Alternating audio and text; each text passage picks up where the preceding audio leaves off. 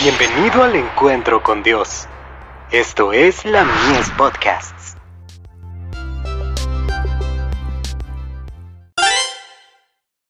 Hijos e hijas de Dios. En armonía con su ley. Solamente esfuérzate y sé muy valiente, para cuidar de hacer conforme a toda la ley que mi siervo Moisés te mandó, no te apartes de ella ni a diestra ni a siniestra, para que seas prosperado en todas las cosas que emprendas. Josué 1, verso 7. Dios llama a hombres que sean leales ante Él. Deben realizarse reformas en las iglesias. Es necesario ahora reinstaurar en el corazón de los hombres, y las mujeres la antigua reverencia por los diez mandamientos. Por medio de la obediencia a estos mandamientos, la humanidad debe santificarse, para que los resultados del escepticismo no se fortalezcan, sino que se manifiesten los fundamentos de nuestra fe, y todos los preceptos de la ley de Dios resulten reforzados. Los hombres deben recordar que para que el Señor los considere hombres, su conducta debe ser justa, pura y leal.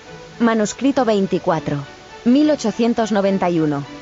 Los hombres y las mujeres pueden rechazar el vituperio que han sido llamados a llevar por causa de Cristo, pueden hacer las obras de los hijos de desobediencia, pero tan seguramente como lo hagan, recibirán la recompensa de los impíos pueden ascender hasta ocupar puestos distinguidos, pueden situarse bien alto en el mundo literario, y con orgullosa superioridad pueden resistir la verdad de origen celestial, pero al final perderán todo.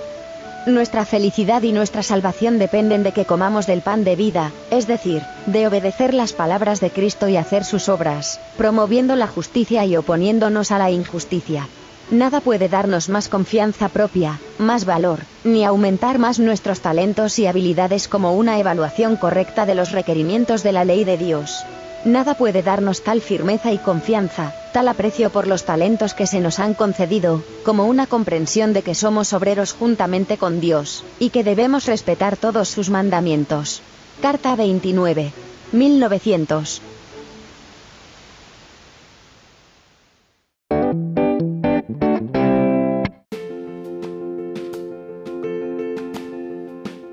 Visítanos en www.ministeriolamies.org para más contenido. Dios te bendiga.